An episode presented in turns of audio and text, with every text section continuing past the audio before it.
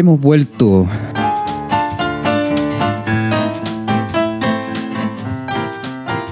Hemos vuelto después de varios meses. Hasta le podríamos llamar una segunda temporada o ya, o ya lo de las temporadas.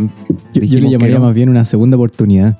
Una segunda oportunidad al, a este podcast, Éxtasis de las Abejas. Tu podcast favorito, ¿cierto? sí, habíamos tenido unas vacaciones, pues sí, justo, justo coincidió con las vacaciones. Y, mm, y ahora estamos retomando en, Y en- nos tomamos las vacaciones en serio. bien en serio. Estudiando, ¿cierto? Investigando, aprendiendo, teniendo experiencias nuevas. Estamos, en- estamos ahora en una situación bien particular porque estamos en otro lado de Valparaíso, específicamente en Cerro Placeres, ¿cierto? Em, pero estoy yo con el Pipe, estoy con Felipe acá, en, bueno, en, en una mesita nueva que Ya contaremos. ya contaremos, llevamos como tres horas tratando de grabar. Y don Pablo Salinas, el poeta, el niño poeta, está en... Está, fue a concursar literariamente a Barcelona y ahora va a concursar literariamente a Suecia. Sí, concurso internacional eh, Roberto Gómez Bolaño, ¿cierto? en Barcelona. En Enrique Barcelona. Segoviano. Enrique. Enrique Claro. Segoviano. Así que ¿Qué nada, tal, Pablo? pues, La ¿Qué tal, Pablo? Nuestro guerra. contacto. ¿Qué tal la, sí, El la- enviado, el corresponsal. el corresponsal? Sí, sí, estoy eh, bien, pues, bien acá, echándolos de menos. sí, Tomando cervecita, por lo que veo, ¿no? cerveza San Miguel, especial. Ah, la San Miguel. especial, ya. dice. No es cualquiera, es especial. Esa es cañosa, sí. Ah, Así que cuidadito. ya. Así que bueno, esperemos que resulte, porque hoy día han salido todas las cosas ley de Murphy, ¿cierto? Así que, bueno, Felipe, buenas noches. ¿Quieres introducir el tema? ¿Quieres saludar? ¿Quieres...? A saludar y, y- y contar que hemos, estamos sobreviviendo, hemos sobrevivido al COVID, hemos sobrevivido a, lo- a los kilómetros Hasta el momento, Sí, hasta el momento. hasta el momento. Así que este es un, un nuevo episodio, eh, como es tradicional después de varios meses. Y, y nada, pues, vamos a, a tratar un tema eh, doloroso, creo yo. Sí. Triste, miserable. Miserable, sí, sí. Así que bienvenido a este nuevo capítulo del Éxtasis. Nos pueden escuchar en la micro, en el tren, mientras trabajan. Bueno, eh, en- hace- mira, en la estudio loza. nuevo, eh, también en estudio nuevo, eh, abrimos una, una oficina nueva en Placeres, Exactamente. En medio de los cerros. en Sí. medio de los cerros. Bueno, y- y a propósito también entonces hacer la mención para, para nuestro inmobiliario del estudio nuevo a Hojas de Madera. Se pueden encontrar en Instagram como hojas, Muebles, hojas de madera. muebles, guion bajo, hojas de madera. Sí, sí, no, pero ponéis mueble, hoja de madera De y, y- y sale, que nos proporcionó esta, esta mesita para, para podcast. para podcast. Todo lo Sí, necesario. de hecho hay toda una, una línea, ustedes pueden ver el mobiliario de podcast, que hay mesas, hay micrófonos de madera que no funcionan, pero se ven bien bonitos. Eh, Son Montessori. hay cables de madera Claro. también, que no se enchufan, no funcionan, Sí. pero bien. Bueno, pero si alguien quiere personalizar su espacio de trabajo, su lugar de confort con madera, un material noble, ¿cierto? Visite ahí, mueble hojas de madera en Instagram. Ahí y, la si mención. dice, y si dice que viene recomendado por el éxtasis de las abejas, tendrá, a ver, ya, ya, ya, tírate, po, Pancho, ¿Qué, ¿cuánto descuento? Una firma, un estampado. Tendrá Sí. un estampado y un, y un portacelular de regalo, ¿En serio? Ya. de madera. Bueno, no está Porta mal, Nokia. no está mal. Por- Bueno, pasando a nuestro tema, ¿cierto? Vamos allá. Zoológicos humanos.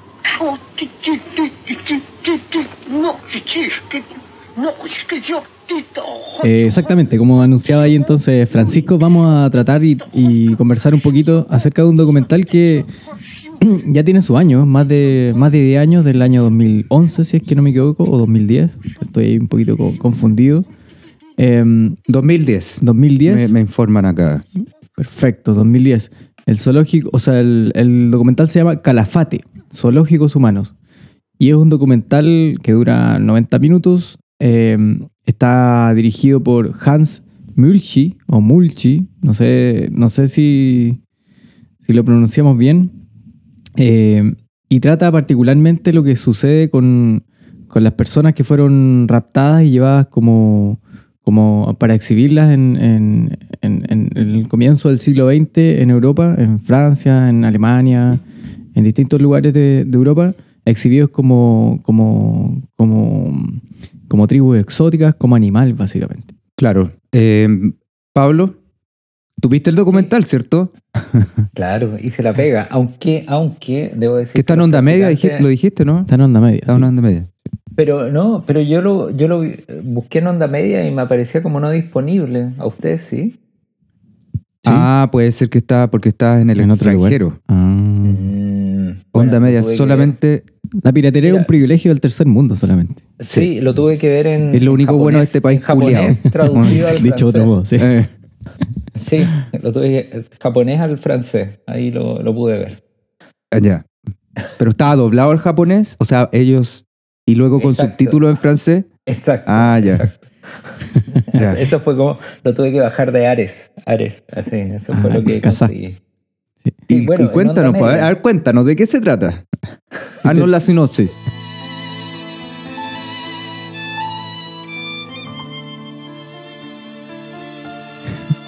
Onda media, entonces, Calafate, zoológicos humanos.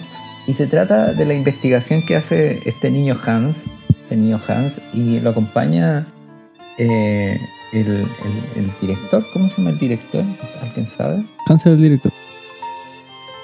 Hans es el director y el otro muchacho, ¿cómo se llama? Hay dos que van para todas partes juntos. Mm. Ah, no, no sabemos cómo se llama el otro. Era como un antropólogo o Eh, así. sí, como que. Ya, el Mm. antropólogo Hans, perfecto.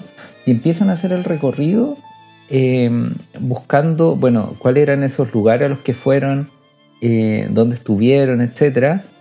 Y, este, y este documental logra un giro cuando logran dar con las osamentas de aquellos um, habitantes del sur de Chile que fallecieron durante este recorrido circense o zoológico, que era un- una universidad de Zurich, de, de Suiza.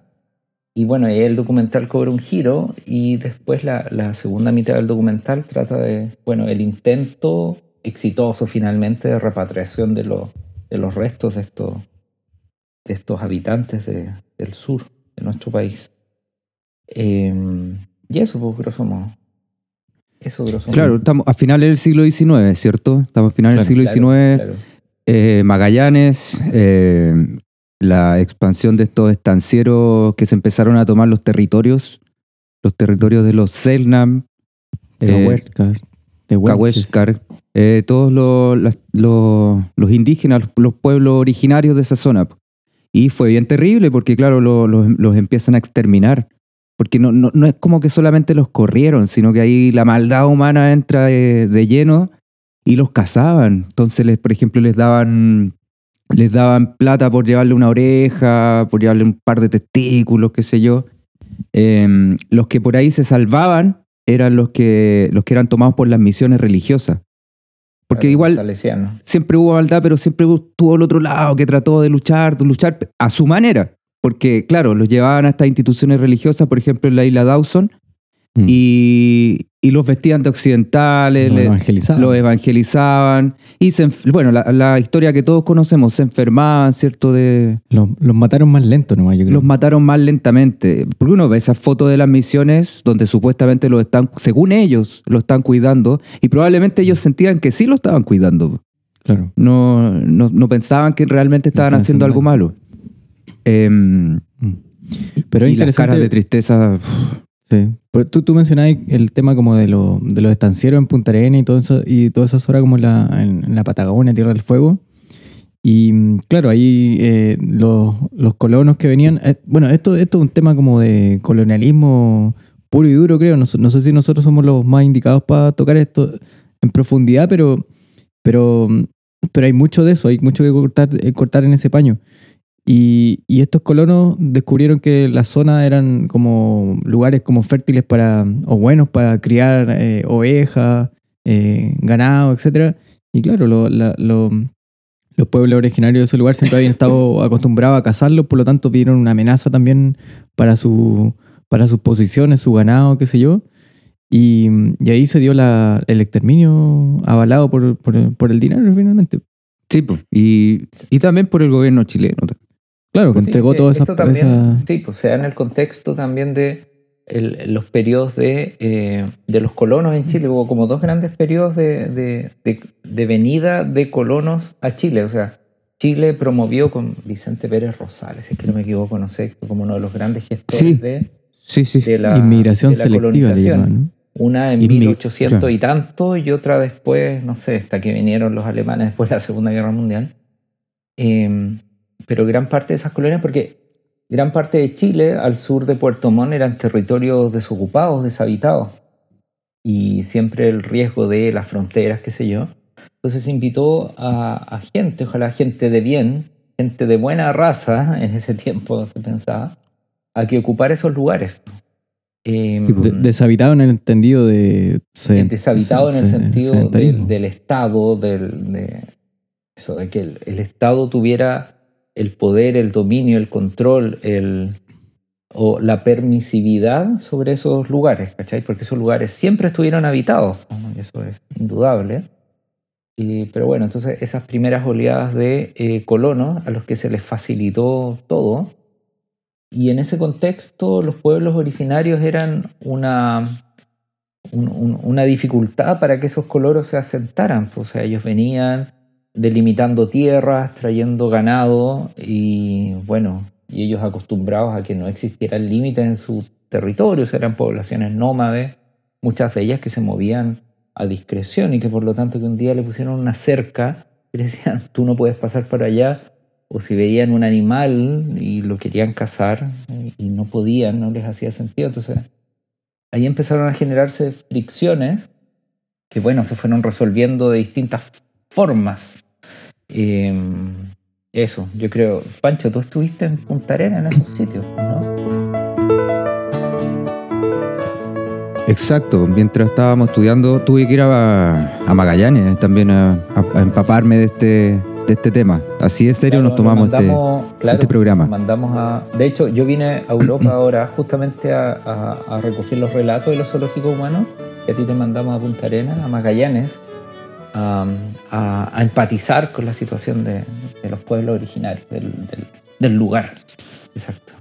Es, heavy, la- serio. la- es, es oscuro, es oscuro la- la- la- las historias que se cuentan. eh, los campos, o sea, lo- lo- los terrenos llanos inmensos donde los, los indígenas estaban acostumbrados a estar, de repente se llenaron de ovejas, pero no de un poquito, sino que miles y miles y miles de ovejas, que se comieron todo al final. pues, eh, Inglaterra estaba metido ahí, ¿cachai? Eh, había una, una gran empresa de lana que generaba millones y millones de libras esterlinas, supongo. y hay, hay, hay varias huevas que están abandonadas, ¿cachai? Estancias, eh, pueblos completos que están ahí abandonados. Bueno, uno vi, pero supongo que hay más.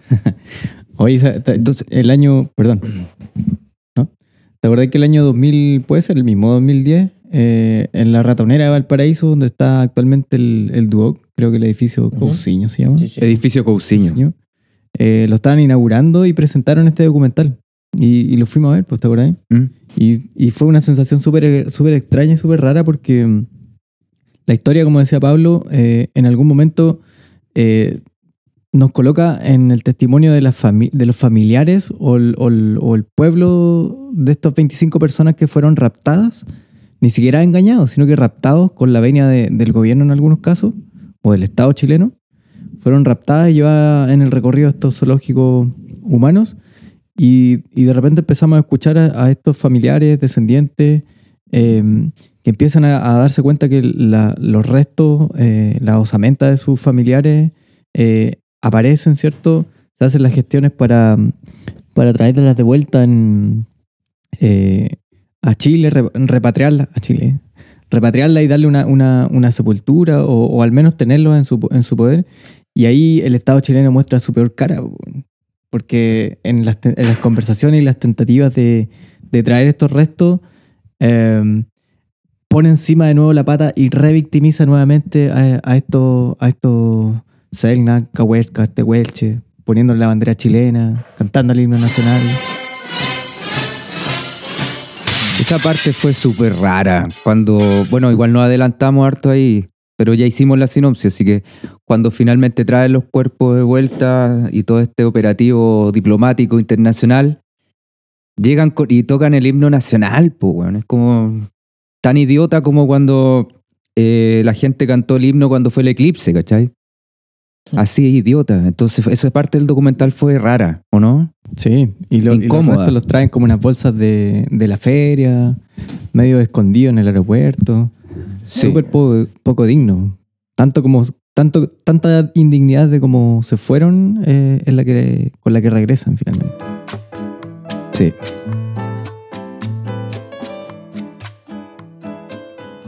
Mira, para mí, eh, yo, yo vi recién el documental ahora, o sea, yo tenía conocimiento de este tema de los zoológicos humanos, o sea, pero como que se entera de, de, de una de un evento específico. eh, quiero ser muy honesto en decir como casi anecdótico de la historia de Chile, que existieron estas cosas, pero cuando vi ahora el documental uno empatiza más y entiende el sentido profundo de lo que pasó y la vulneración y el, y el no sé, y el vejamen que sufrieron toda esta gente.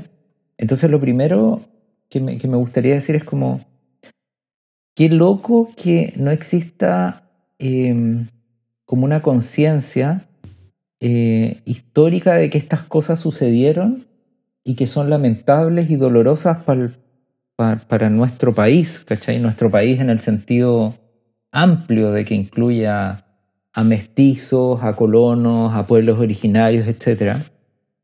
Y, y- y de verdades, eh, y, de, y de verdades históricas, de verdades jurídicas, o sea, esto existió, eh, fue, fue súper, esta gente fue súper maltratada, pero no existe un reconocimiento histórico profundo de esto. O sea, nosotros aprendemos de Prat, de Condel, de Rodríguez, de O'Higgins, de Portales, de Alessandri, pero muy poco, o sea, de la matanza de Santa María, de- del, del Popper, asesino de, de Ona, Selknam, en el sur, de lo que pasó con, los, con, estos, con estas familias que raptaron y se las llevaron a los zoológicos humanos. Entonces, eh, me sorprende que estas verdades históricas no, no estén asumidas. Eh, no sé, ¿y cuándo se comienzan a asumir? Tal vez tontamente lo digo de esta forma, pero cuando se empiezan a enseñar a la escuela, cuando podemos hablar de ellas abiertamente, y no es algo medio tabú o donde hay que esforzarse para entenderlas. ¿cachai? Bueno, de hecho, las escuelas, cuando ven cómo lo- los pueblos originarios del sur eh, lo que hacen es reproducir algo que es, es tan indigno como, como esta historia que, que cuenta el- o que muestra el, el documental, y es que al- a los Onas, a los Alacalufe, a los Yaganes, les cambiaron los nombres. Claro, no son sus nombres claro. originales. Y los conocemos y los enseñan en los libros como Ona, como Alacalufe, cuando en realidad Claro. son Cahuéscar, Selknam, y desconocemos profundamente lo que son. pero todavía están como outside de la, de la, de la historia, ¿cachai? Es como la historia apócrifa, eh, no es la historia oficial, ¿cachai? Eso me, pero me hace sentido, me hace sentido cuando escucho a las autoridades eh, hablando en este documental, o sea, de una ignorancia, de un desconocimiento, de una falta de empatía, de una, de una distancia con el, con el fenómeno con la realidad de los pueblos originarios que era tremendo. O sea, cuando escucháis a los, a los embajadores en Inglaterra y no sé cuál es el otro, parece que en Alemania, no me acuerdo. Pero así, loco, o sea, ¿qué onda? O cuando están, quieren traerlos a Chile y empiezan unos correos ahí con la, Eso fue. con Adi, no sé, no sé quién es, también entorpeciendo todo, o cuando llegan a Chile y cómo los reciben. Oh, Dios mío, o sea, no me cuesta, ahí no me cuesta entender por qué existe el- esta mirada, porque no hay una, una voluntad genuina de querer entender, ¿cachai? No, no está, no existe.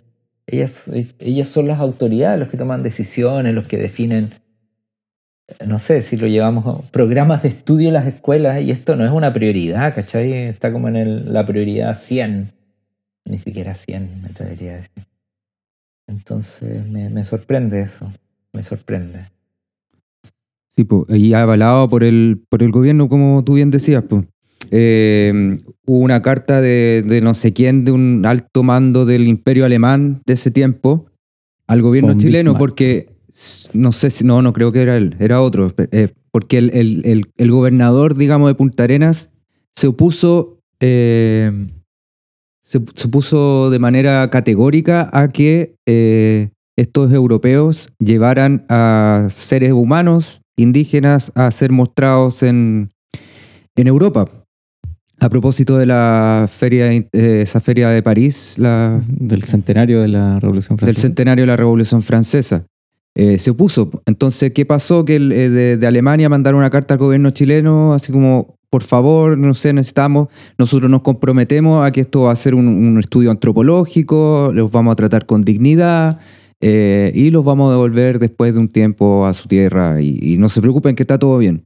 Y el gobierno chileno obviamente le dijo, ya, sí, bueno, si tú me dices que sí es así, eh, ya, se los pueden llevar. Ahí usted hace los tratos con ellos y entonces yo le mandaré una carta al gobernador de Punta Arena y qué sé yo. Mm. Y, se fueron, pues resulta que lo- lo- los Selnam no, no hablaban el idioma de nadie más que de ellos, porque ellos vivían en su mundo, ¿cachai? Entonces jamás hicieron trato el tra- el- y, y el trato fue indigno. Hay, unos hay unos pasajes por ahí eh, literarios reales, no sé cómo se dice, históricos, que iban en la, en la bodega de unos barcos por tres meses, encadenados, ¿cachai? Murieron y si morían en el barco los tiraban al agua, chao. Imagínate el terror que debe haber sentido una persona acostumbrada a, esa- a esas llanuras, ¿cierto? De Magallanes y de repente verse encerrado en una hueá oscura por tres meses con el hedor que ahí debe haber habido. Como cuando hablamos de Shackleton, que siempre estaban mojados. En este caso estaban de una forma indigna. Y luego llegar a, a París, weón, una weá así como llena de gente, weón, todo hablando otro idioma. Se debe haber sido como. Yo creo que se deben haber sentido como ser abducidos por un ovni, una weá Sí, así. sí. Una weá muy rara. Y más encima como que por un tipo que era como un feriante, que era, era un emprendedor. Era un emprendedor. Era un emprendedor. Igual que Piñera, Y claro, igual que el emprendimiento. claro. Siempre ha sido ma- ma- macabro. Sí, pues. Y, y ¿cómo se llama? Y, y- y también las autoridades defendían a este tipo. po. Era como, no, eh, sus intenciones son genuinas. Claro. Y claro. y claro, llegaban allá, los vacunaban, lo- los hacían... Era, era, era, era un tráfico de animales exóticos. Como, como hoy día presentar un, un serpentario, no sé, o algo así. Claro, que por lo demás, y no, y no es por justificar nada, pero eh, el tema de los zoológicos humanos ha existido de miles de años. O sea, el imperio romano ya llevaba gente de otros lados, ¿cachai? Mm. Para ser exhibidas tal cual como hicieron estos tipos. ¿Cachai? Gente de África. Pero En- ¿sabes qué? Ya, Perdón, yo, yo pensaba que, y que me llamaba la atención que justamente no es, un cual- no es cualquier periodo histórico, es como el periodo donde está la culmine del, del- de, de la, de, del- de la Europa iluminada, de, la- del- de la ilustración. Claro. Eh, llevaban a exhibir a estas personas en, en los países eh, eh, más ilustrados. París, o sea, eh, Francia, Alemania. y en el centenario de la Revolución Francesa con su lema mula, libertad, igualdad y fraternidad, ¿para quién? Para ellos, Claro. no para el resto, para el hombre blanco, educado y occidental. Era una, una ironía como tremenda.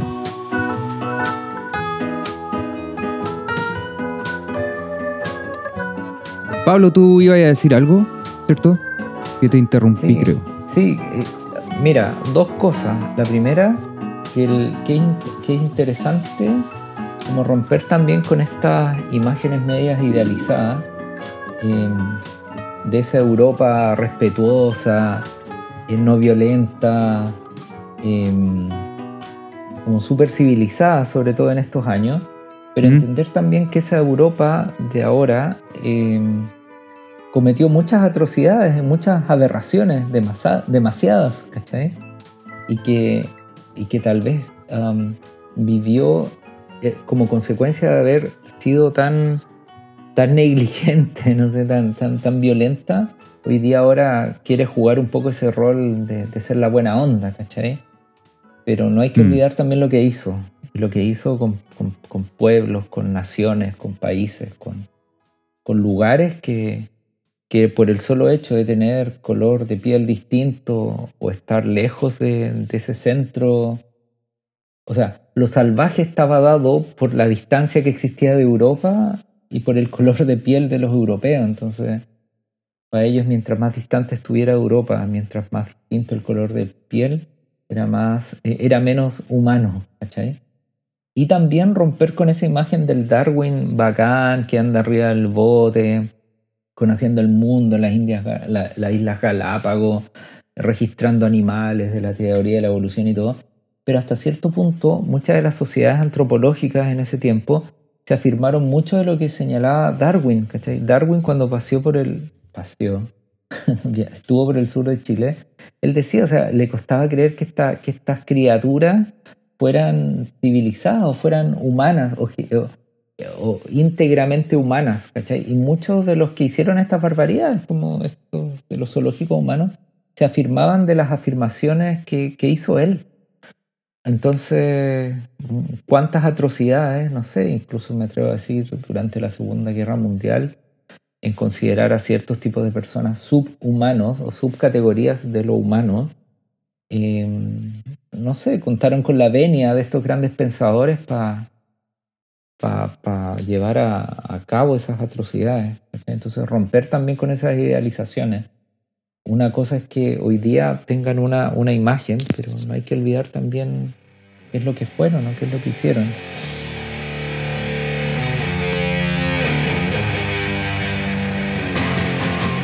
Esa imagen como limpia, como hipster, ¿no? Así como el, de, lo minimalista, de lo blanco, del, de, lo, del ordenado, de lo limpio.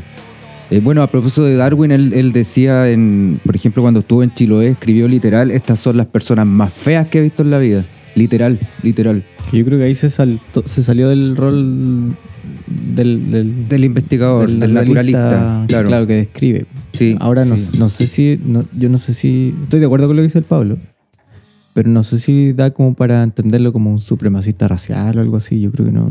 ¿A quién? ¿A Darwin? A Darwin. Eh, no, no, no, no, no, creo, pero creo que al, muchos otros a posteriori se afirmaron de esas ideas para justificar o argumentar eh, hechos que, o decisiones que tomaron. Mm. Claro, había un, había un inglés que no me acuerdo, John algo, que decía, nosotros salimos de eso hace muchos años como civilización occidental. Jamás podemos permitirnos volver a ese salvajismo. ¿Cachai? Sí. Yo creo que ahí todavía estaba hablando como el, espíritu colono de, Europa que, que, creo que en algún sentido todavía sigue o que todavía lo permitimos, pero esa como arrogancia de, o esa, permisividad de, poder ir y, instalarse en algún lugar, eh, sin importar lo que suceda ahí, sin importar el exterminio. En el sur fue un genocidio eso. Y, y yo creo que no ha sido reconocido como tal todavía. Bueno, en el sur en ese tiempo fue un genocidio, pero a medida que empezáis a, mover la manecilla del reloj más atrás y los calendarios más atrás, fue en el centro de Chile, fue en Perú, fue en, no sé, con incas, mayas, aztecas, y etcétera, ¿cachai? Y si lo lleváis no solo a España, sino que lo amplificáis a Inglaterra, a Francia, no sé, eh, fueron eh, poblaciones enteras en África, en India, en China, etcétera, ¿cachai? Entonces ese colonialismo, eh, bueno, que engrandeció y que a, la Europa de hoy fue salvaje también, salvaje y, brutal con todas esas poblaciones. Entonces, y, esa herencia no, está tan lejana en el tiempo. Si uno piensa en lo que está pasando en, el Gualmapo y todo eso, yo creo que hay, mucho de eso todavía. Claro. Hay, un colonialismo, hay un, hay un un intento como hegemónico, ah, hay una invisibilización, no reparación. Sí, sí, pero es también la... Eh, eh, las crisis tienen eso, o sea, eh, son oportunidades, o sea, tenemos la, la posibilidad ahora de hacer las cosas distintos. y pucha, entendiendo la historia, este, tipo de, situaciones, o sea, y ganas de hacer las cosas distintas, o sea, Y, mm, Es como que pareciera que sí el fin justifica los medios, pues, ¿no? A ¿Para propósito de eso, a- ¿Para ellos? Sí, pensaba a propósito de eso que dijiste, una, un extracto, lo que dijo un, alguien en Bélgica durante la Segunda Guerra Mundial, que decía algo así como, no puedo creer que estos alemanes, porque los veía cagando por ahí, meando, violando, comportándose de una manera barbárica, pues, ¿cachai? No puedo creer que estos alemanes son los, los descendientes de, los de Beethoven, de, de Schiller, de, de todos estos germa- eh, artistas germ- o pensadores germanos que, han, que son importantes para la cultura occidental, que lamentablemente, no sé si lamentablemente, pero que de, la, de la que nosotros formamos parte también. Nosotros los estudiamos a ellos más que a, a la música oriental, más que africana. mm. Se puede, pero eso es como lo que te enseñan en el colegio. po. Es formación occidental. Color- colonializante. colonializante. Bueno, y volviendo al documental, para ir ya como cerrando el tema, ¿qué pasa con Calafate? Porque el documental se llama Calafate, ¿cierto? Claro, Calafate es Bueno, hay un, hay un libro que no sé si anterior, me parece que sí, que se llama Zoológico Humano, Fotografía de Fueguinos y Mapuche. Y, y, el, y, el, y el documental tiene un nombre muy similar, Zoológico Humano, pero le agregan algo antes, que es Calafate. Y en, el, y en la investigación que van haciendo estos autores descubren a un personaje, que es un niño, que lo llamaban Calafate. Y que es capturado, raptado, ¿cierto? Llevado a los zoológicos humanos en estos grupos de, creo que fueron 25 personas en total. Sí. Y la, sí. lo interesante de esto es que, bueno, este, este niño Calafate eh, regresa. Regresa y le pueden seguir la pista.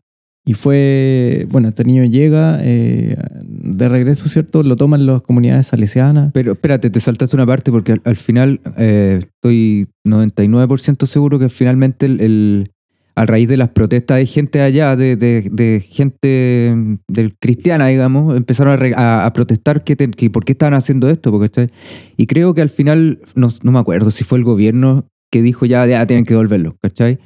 Y los tuvieron que devolver a los, a los pocos que quedaron vivos. Pero Calafate pudo quedarse y decidió quedarse un año más y estuvo viviendo con, eh, bajo el amparo de un, de un cura, qué sé yo, en Inglaterra, creo. Y vuelve después de un eso- año. Pero eso pudo quedarse o decidió quedarse. mm, Bueno, es cuestionable. Sí, o sea. Se quedó, lo Sí. quedaron, Lo que- lo quedaron. Un año más. Y luego volvió. Y dicen, cla- claro, José eh, Luis Calafate, José Luis Calafate. lo evangelizaron. Es como. Bueno, y el resto le pusieron nombres alemanes y cosas así. Por ahí. sí, sí, Sí, sí, sí. Y, y el, el, el tema es que vuelve vestido uno que era Bottom. Bottom, sí, sí, sí, sí. Vuelve vestido occidental, eh, aprendió inglés, se supone que a- aprendió español. Y dicen por ahí que fue el, el- el- el- Y no sé si intentó hacer un diccionario español Segnam. No sé, Ajá. no sé. Claro. Porque es un idioma muerto ya, ¿o no? Una lengua muerta el, el- el idioma de ellos. Claro, claro. No, Mm. no Sí, sé si hay uno sí, que eh, desapareció. la- pero no sé. Es una historia muy similar a, a esta Jimmy Button, el famoso Jimmy Button, botón de nácar, etcétera. Claro. Sí, pues y eso, todo- eso, eso pasa con Calafate, vuelve a, a la- a las, Claro. a las misiones, qué sé yo, Y él regresa y él, a la isla Dawson. Claro, a la isla Dawson y le hacen el seguimiento y hay una fotografía y lo entierran cristianamente, con sepultura cristiana y todo el cuento. Eh, y ahí como que no es que cierren, no es que cierren el, no es que cierren la historia, pero, pero, pero yo, yo creo que es una muestra de, de, cómo se termina por esfumar todo registro de la atrocidad y todo registro del pueblo al mismo tiempo. Porque con, con la sepultura, con la sepultura algunas personas pensaban que el siglo estaba cerrado, ya lo evangelizaron, se, se le cortaron el pelo, lo vistieron, hizo su vida. Pero bueno, ¿será Nada. así? Eh, claro, pues ya ahí queda, pues ya ahí se acaba la historia hasta cuántos años después. Y ellos siguen muriendo, siguen siendo... eh, bueno, al final lo, lo refugian a todos en la isla Dawson. po. Los pocos Claro. que quedan los mandaron para allá para que no- eh, no- a lo mejor no los siguieran matando los estancieros que se estaban tomando los terrenos. Claro. Pero sí los mataron, los mataron más lento al Claro. llevarlo allá, al, al vestirlo, al- se Claro. enfermaron. Claramente. eh, Sí, lo, lo Termina- mataron termina- de muchas y- formas posibles. Y pierden su esencia que es el, el ser nómades, pues imagínate. Claro, Y uno que- a uno que- mataron. Imagínate que tú no eres nómada y te obligan a ser nómade. Te, te obligan a irte a vivir con los gitanos. Puta, igual Difícil. difícil, difícil pues, weón, ¿cachai? Sabiéndolo al revés. Bueno, Mira, acá, acá la- en, la, en la esquina de, de donde estoy viviendo también hay una placa. 1704, el rey Luis, no sé, voy a inventar séptimo. También un día dictó una, una orden para que todos los gitanos murieran, ¿cachai? Y porque querían efectivamente exterminar a los gitanos, porque los consideraban inferiores, pues, ¿cachai? Entonces, esta idea de, de, purgar a, la- a las sociedades o a, la humanidad de razas consideradas inferiores, eh, o sea, es algo que siempre ha existido y, no sé, no me- quisiera no tener que decirlo, pero me, me suena que seguirá existiendo en el futuro, tristemente. Eh, Gente matando a otra gente por sea, sea lo que fuere. Claro, Está pasando ahora, pues, de hecho. Sí, po. claro. Bueno, y la, está y la pasando ahora. reposición, y la reposición, la reparación, eh, tristemente revictimiza, miserable. Claro. Y esta imagen que hablábamos hace un rato de la, de la bandera chilena sobre los restos de estos de estas personas de, que, que fueron cap- capturadas, ¿cierto? Eh, muestra un poco eso. Y, Sí. y es súper triste. Como diría alguien por ahí, un, un colega, la quisieron hacer, por querer hacer la buena, le hicieron julera. Claro. Y le hicieron tristemente julera. Eh, estaba Sí, Bachelet ahí. También cuando, Claro, era el lo, lo vi, también en un momento caí en esa sensación. Pues, o sea, no estoy, no, no siguen estando ellos todavía en ese zoológico y ya no son las rejas en París, en Londres, en Bélgica, en Alemania, sino que su prisión ahora es la cinta, ¿cachai? Y soy yo el espectador del espectáculo que están dando ahora. Eh, no sé, me sentí así en un momento, y sobre todo en, ese, en, esa, en esa secuencia donde llegan a Chile y están los políticos, Bachelet y todo. Mm. Eh, pero no sé, quiero, quiero creer que, que el testimonio de ellos ayuda a, a conocer esto, a saber que esto, que esto existió y pucha, creo que, que es urgente, ¿eh? mira la palabra que ocupo, que es urgente conocer esto para, para ver fórmulas eh, más bondadosas que tratar a, los pueblos originarios que todavía tenemos, ¿cachai? Eh, y que siguen resistiendo y que siguen queriendo sobrevivir pese al- a, los intentos de, muchos intereses para que no sigan existiendo. Entonces es urgente conocer esto. Bueno, eso. Sí, es, un- es una buena reflexión como para ir cerrando ya este capítulo. Los invitamos, ¿cierto?, a, a- ver este documental, a averiguar. Ah, y, como cierre también, ahí está esta, esta compañía de teatro La Pato Gallina, que tiene una obra que es increíble, que yo la vi, así, también como el, creo que como el 2010. Se llama Extranjero, el último Jaime.